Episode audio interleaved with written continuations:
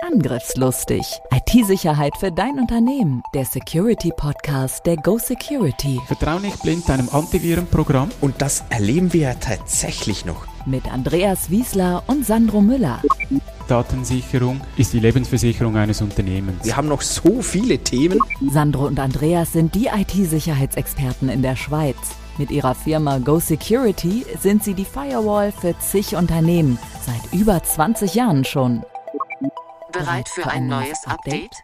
Herzlich willkommen zu einer neuen Ausgabe Angriffslustig. Heute habe ich schon zweimal im Lotto gewonnen, ein Paket konnte nicht zugestellt werden und ich habe noch ganz viel Geld geerbt. Natürlich habe ich, auf jedes Mail geklickt, war dann erstaunt, dass da irgendwas anderes passiert. Nein, natürlich nicht. Aber wir möchten heute mit euch das Thema Phishing ein bisschen genauer anschauen. Sandro, was ist Phishing? Ah, was ist Phishing? Das kommt darauf an, wie man schreibt, könnte ich jetzt sagen. was gar nicht falsch ist. Äh, heute geht es aber wirklich darum, Phishing-E-Mails zuverlässig zu erkennen.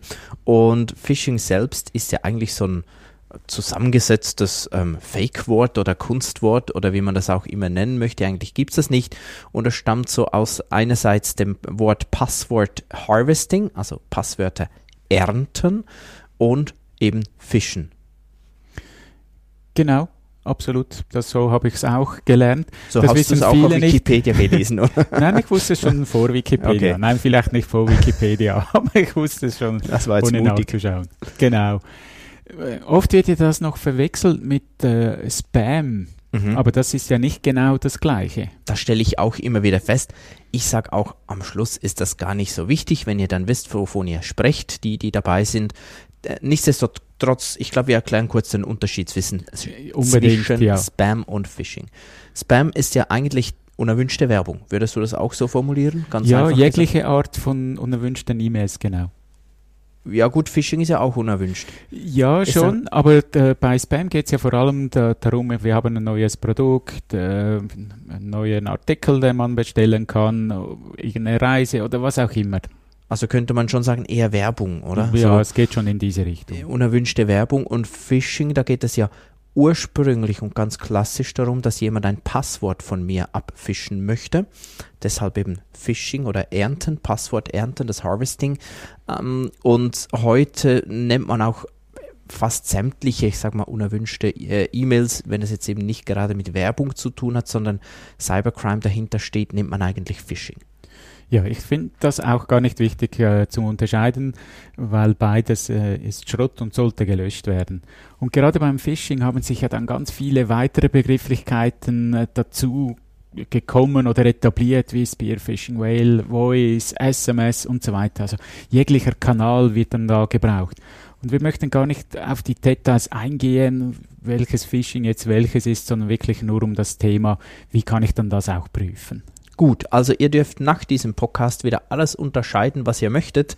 Und für jetzt einigen wir uns mal drauf. Phishing ist einfach alles diese E-Mails, diese Schrott-E-Mails, meistens mit bösem Hintergrund und nicht nur, es gibt ein neues Potenzmittel. Genau. Und wir haben ja so drei Prüfpunkte, die wir bei unseren Schulungen hervorheben. Und das erste ist die Absenderadresse. Die Absenderadresse ist tatsächlich schon ein guter Hinweis darauf, äh, dass das SMS wollte ich sagen, ob die E-Mail echt ist oder nicht. Und da gilt es auf jeden Fall mal zu unterscheiden. Mal kurz ein bisschen Hintergrund. Es gibt einen Absendernamen, das könnte bei dir Andreas Wiesler sein, und es gibt eine E-Mail-Adresse, das könnte andreas.wiesler at GoSecurity, gut, das ist jetzt falsch, aber äh, ist nur der Nachname bei uns. Aber das ist die Absenderadresse. Und jetzt grundsätzlich, wenn ich, Sandro, dir eine E-Mail schreibe, Andreas, kann ich ja beides frei wählen. Also ich könnte auch ähm, sagen, ich bin äh, Bundesrat oder Bundesrätin XY und dann deren Absender-E-Mail-Adresse verwenden. Das Protokoll kann das nicht kontrollieren, prüft das nicht, das geht eigentlich bis zu dir. Genau. Aber Die meisten Mail-Server prüfen aber das, dass du einen Account dort hast, aber es gibt halt genügend im Internet, wo ihr äh, Fake-Absenderadressen erstellen könnt. Darum verlasst euch nicht, was im E-Mail-Programm einfach angezeigt wird. Was ähm, so oder so ganz einfach, ich sag mal, fälschbar ist oder keiner eigentlich überprüft, ist der Absendername. Da könnt ihr wirklich reinschreiben, was ihr wollt. Und gerade auf dem Handy ist das das Einzige, was ihr im ersten Moment seht. Zum Beispiel DHL Service oder dann eben Andreas Wiesler oder Sandro Müller. Und erst dahinter oder beim Smartphone müsst ihr dann eben auf den Namen drauf tappen, seht ihr dann wirklich die Absender-E-Mail-Adressen. Wie gesagt, die könnte ich auch einfach fälschen, wird aber seltener gemacht, weil die meisten Empfänger dann prüfen, war ich auch berechtigt mit der Domäne, zum Beispiel gosecurity.ch, zu versenden. Und dann gibt es eben eine Fehlermeldung. Genau, es gibt noch einen technischen Begriff, Sender Policy Framework, SPF, der wurde schon vor vielen Jahren eigentlich etabliert, hat auch eine gewisse Verbreitung, noch nicht alle nutzen das. Und dann kann der Provider eigentlich von einer Domäne, jetzt bei uns GoSecurity.ch, festlegen, wer darf Mails verschicken, welche Mail-Server dürfen in diesem Namen Mails verschicken. Und der Empfänger prüft dann das, kommt das Mail auch von einer Adresse, die dort in diesem SPF-Eintrag steht. Falls nicht, muss es Spam sein. Well, ganz wichtig sind auch immer die Details. Äh, es kann leicht anders geschrieben sein, da müsst ihr extrem aufpassen. Wir dürfen ja auch ab und zu solche Tests durchführen bei unseren Kunden. Und wir hatten einen Kunden, der hatte einen Ortsnamen Wiel in seiner äh, Domäne drin. Und wir haben dann statt WIL WLL verwendet. Und wenn man das mit Groß-Kleinbuchstaben mixt, sieht das immer noch gleich aus.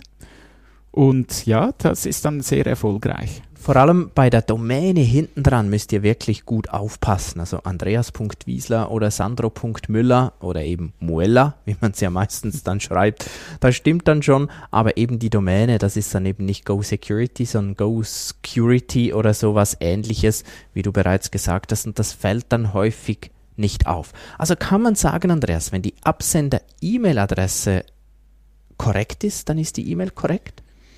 Dann ist es kein Phishing? Ja, wie du vorhin gesagt hast, äh, in der Regel ist das so, weil die Hacker sich diesen Aufwand ersparen, das genau zu fälschen. Aber ein hundertprozentiges Indiz haben wir definitiv nicht. Und es gibt noch zwei so kleine Tricks, ähm, die es noch schwieriger machen. Den einen habe ich jetzt äh, so in the wild, wie man so sagt, also habe ich noch nie live wirklich gesehen, dass die Angreifer das machen, wäre aber möglich, indem man nämlich in den Absendernamen direkt auch die E-Mail-Adresse schreibt. Also man schreibt dann nicht nur Sandro Müller, sondern in das gleiche Feld auch noch die E-Mail-Adresse müller at gosecurity.ch. So. Und dann kommt in dieses Feld kommen noch 100 Abstände. Was passiert jetzt, Andreas? Ja, die richtige Adresse ist dann nicht mehr sichtbar im Mailprogramm, sondern erst weit hinten. Und wer scrollt je schon nach hinten? Oh, also der ist echt, echt fies. Habe ich zum äh, glücklicherweise bis jetzt noch nie gesehen, so wirklich angewendet. Könnte aber sein. Und in E-Mails e habe ich es wirklich auch noch nie gesehen, aber in Internetadressen. Dass wenn du dann auf den Link klicken würdest, dass viele Zeichen weg sind. Im Dort habe ich schon gesehen. Ja, das stimmt. Danke für den Hinweis. Und der zweite gemeine Trick ist, natürlich, wenn der Angreifer jetzt mal angenommen mein E-Mail-Konto gehackt hat und dir eine E-Mail schreibt, dann kannst du noch so genau lesen. Die kommt dann eben von meiner richtigen Absenderadresse. Das darf man nie ganz vergessen.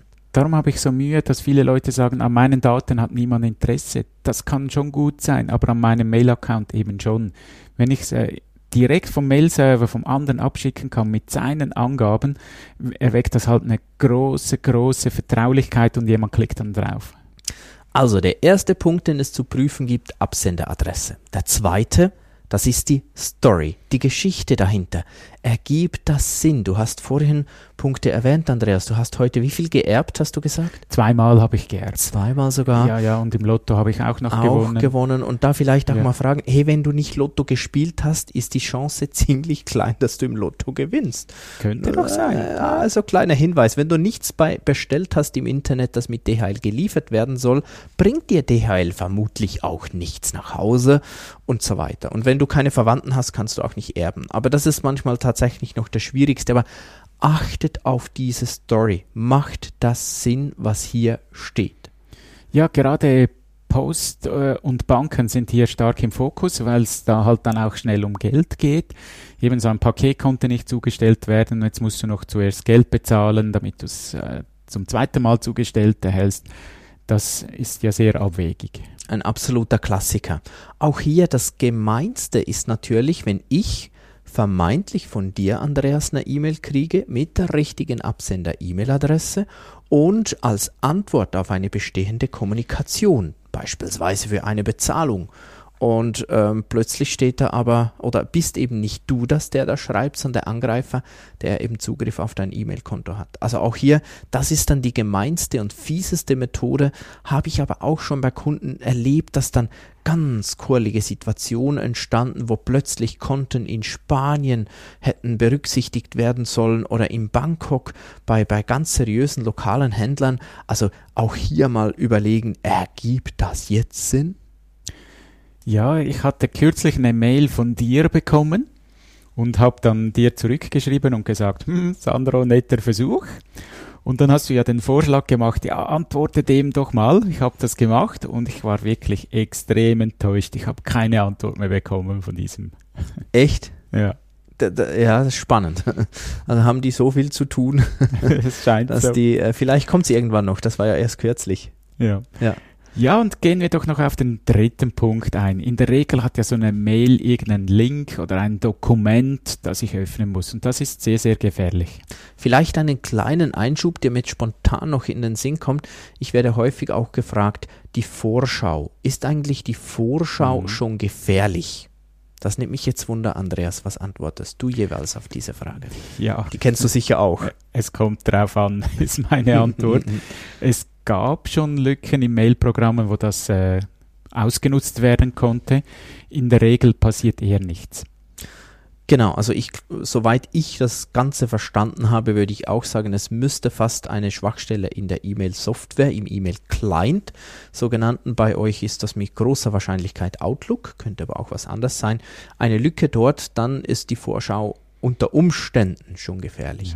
Ähm, ich gehe aber mal davon aus, dass also irgendwie muss ja die E-Mail be be beurteilen können. Wir haben jetzt gesagt, Absender-E-Mail-Adresse, okay, Story, ja, um die Story zu beurteilen, musst du die E-Mail so oder so lesen. Ja. Und um den Link zu prüfen, musst du die E-Mail auch öffnen. Also ich sage dann jeweils, ja, theoretisch könntest du dir was einfangen, aber in der Praxis musst du die E-Mail so oder so öffnen. Was ich dort empfehle, ist ähm, das externe Nachladen, zum Beispiel von Bildern, würde ich deaktivieren, weil die Gegenseite dann schon weiß, ich habe das E-Mail geöffnet.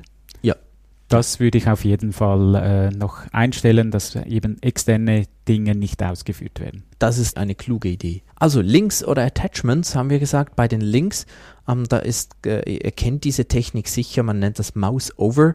Also mal mit der Maus drüber fahren über den Link. Nee, macht das nicht mit der Maus, aber macht das mit dem Cursor der Maus, also mit dem Zeiger der Maus. Wenn ihr mit der Maus selbst über den Link fährt, passiert nichts. Aber ihr wisst, was ich meine mit diesem Händchen, mit diesem Zeiger, was auch immer mal drauf, nicht klicken, sondern nur drauf und kurz warten und dann wird meistens irgendwo angezeigt, wo der Link auch hingeht. Und jetzt ist vor allem das zwischen ähm, HTTPS, was dann kommt, bis zu .com, .de, .ch, weiß ich was, entscheidend. Und wenn das etwas Komplexes ist, wo es heißt äh, gefährlich.webseite.cybercrime.gosecurity.ch, ähm, dann geht es immer um den Teil ganz rechts, also in dem eben erwähnten um gosecurity.ch und auf das müsstet ihr dann achten. Das wäre auf jeden Fall besser, als wenn es heißt gosecurity.ch.phishing.com. Das wäre dann verheerend. Ja, und gerade auf dem kleinen Bildschirm beim Handy müsst ihr darauf achten, ob es noch weitergeht oder nicht. Oh, und beim Handy vor allem geht ja keine Maus. Richtig, ja. Da muss man einfach mit äh, länger draufklicken, mit dem Finger draufbleiben und dann s- öffnet sich ein kleines Fenster, wo ich sehe, wo es hingehen würde. Genau. Und auch hier schaut den Link genau an. Allerdings in vielen, vielen Fällen ist dort ziemlich schnell ersichtlich, dass das gar nichts mit dem zu tun hat, was es äh, vorzugeben scheint. Und das Zweite, was ich erwähnt habe, sind Anhänge, wo irgendein Dokument noch mitkommt. Und hier gilt es vor allem Dokumente, die irgendwas ausführen können. Äh, ihr kennt alle Microsoft Word mit Doc oder DocX, äh, Excel-Dokumente, PowerPoints. Genau. Und dort ist jetzt sehr ins Detail gegangen, aber vor allem die alten Dokumente, also .doc, .xls, .ppt, die sind viel gefährlicher als eben die neuen DocX, äh, XLS, X, ist ja glaube ich überall einfach nichts dazugekommen. Die sind eigentlich weniger gefährlich. Nichtsdestotrotz, also Office-Dokumente würde ich möglichst nicht versenden per E-Mail und, und auch sehr vorsichtig sein beim Öffnen, nach Möglichkeit nicht öffnen. Auch ZIP kann gefährlich sein, insbesondere weil damit auch am Antivirus gewisse äh, Malware vorbeigeschleust werden kann. Und wie gefährlich ist eigentlich PDF? Ja, ich denke schon, dass es auch gefährlich ist, weil gerade im meist verbreitesten PDF-Programm sind regelmäßig Lücken äh, rausgekommen, also den müsst ihr wirklich monatlich aktualisieren. Da lieber ein PDF-Programm nehmen, das keinen Code ausführt, dann seid ihr da auf der sicheren Seite. Aber einfach auch PDFs erachte ich als sehr heikel können heikel sein. Du hast aber bereits angesprochen, noch Code ausgeführt. Ich kenne das schon so, dass eigentlich der User dann gefragt wird, willst du äh, bla bla bla aktivieren?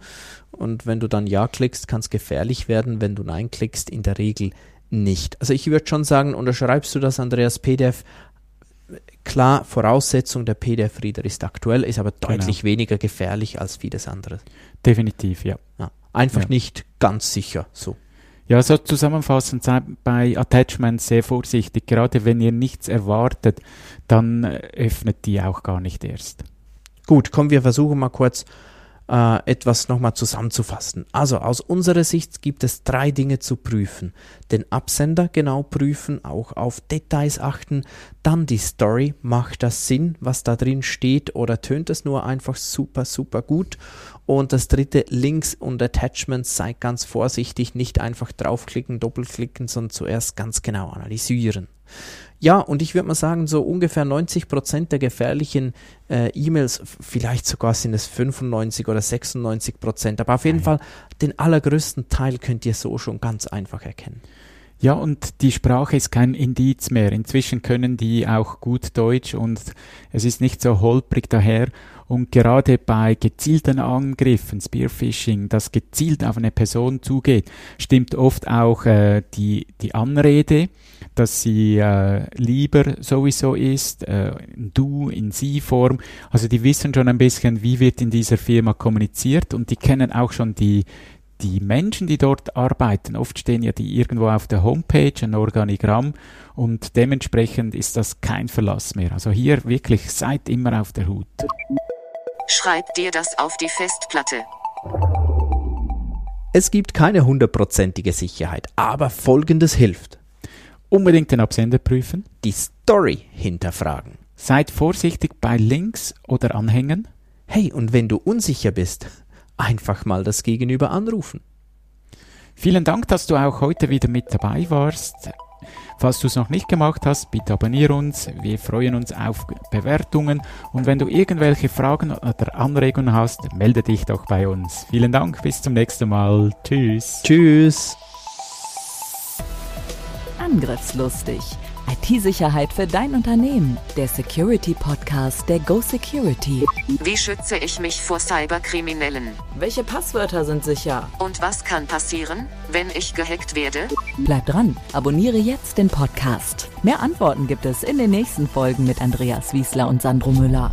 Weitere Updates und Tipps auf gosecurity.ch.